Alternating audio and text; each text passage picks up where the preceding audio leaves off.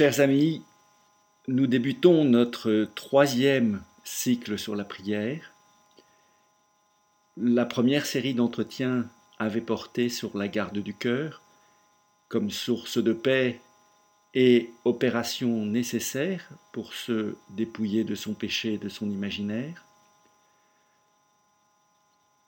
La seconde série d'entretiens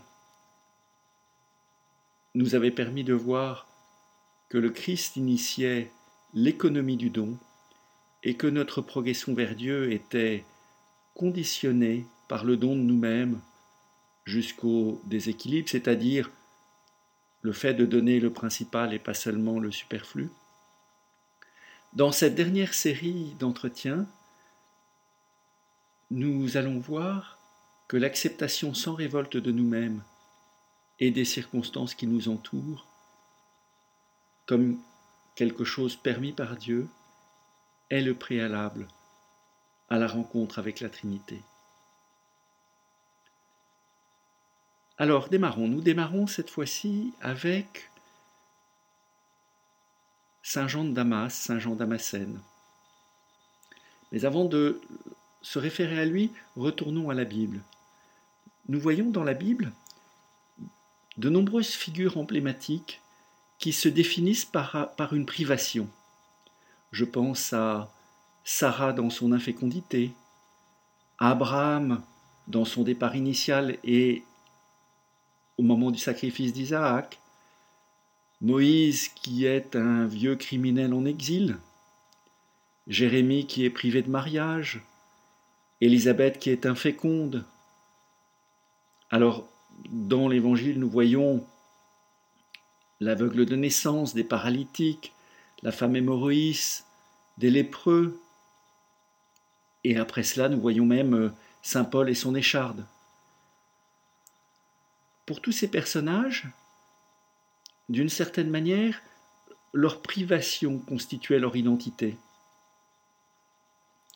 Et, pour les Juifs de l'époque du Christ, ces privations sont d'ailleurs souvent à comprendre comme le salaire du péché, comme une élection en négatif.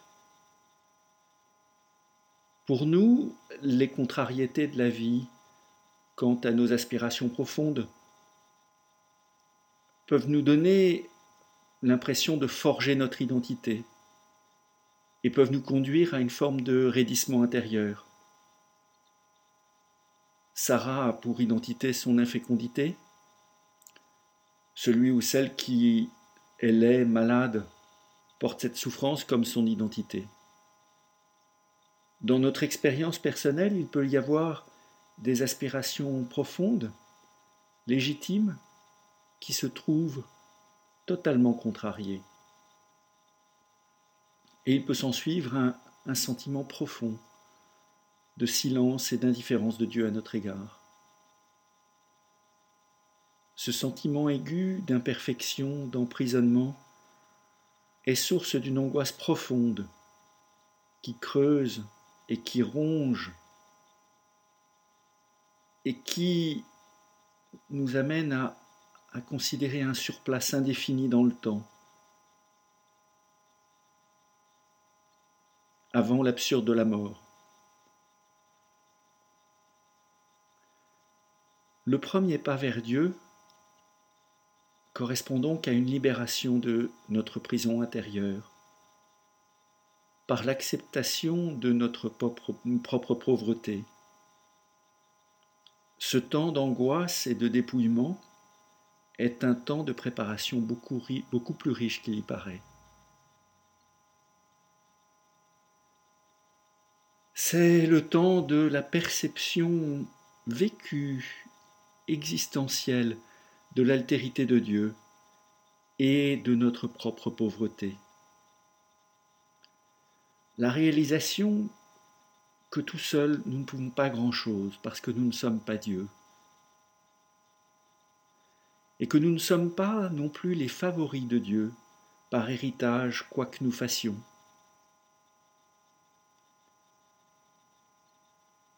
L'acceptation sans révolte de ce que Dieu nous donne ou permet pour nous est un pas initial important,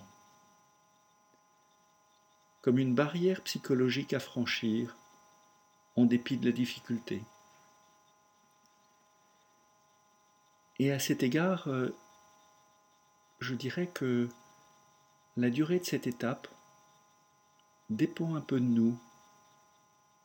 Elle dépend un peu de notre acceptation humble. Alors, ça me permet de revenir à Jean de Damas, Jean Damascène, qui, euh, euh, dans un, chapitre, le titre du chapitre, c'est Économie et thérapeutique divine en vue de notre salut. Et il replace la situation euh, comme elle est, en disant Ainsi l'homme est pris au piège dès l'attaque du prince des démons N'ayant pas observé l'ordre du démiurge, il est dépouillé de la grâce, privé de la familiarité de Dieu, couvert de la rudesse d'une vie pénible, ce sont là les feuilles de chêne, et enveloppé de nécrose, c'est-à-dire de la mort et de l'épaisseur opaque de la chair. C'est là la vêture de peau. Le voilà expulsé du paradis par le juste jugement de Dieu, condamné à mort, soumis à la corruption. Nous voyons ainsi que cette expérience que je décrivais, eh bien, c'est l'expérience de tout homme, c'est l'expérience du péché originel. Et, et en fait, cette acceptation de, euh, de la situation est le préalable à cette deuxième étape qu'il décrit, car le Créateur, le Seigneur, s'est chargé lui-même de la lutte pour l'homme qu'il avait façonné, il devient son précepteur et l'enseigne par son œuvre.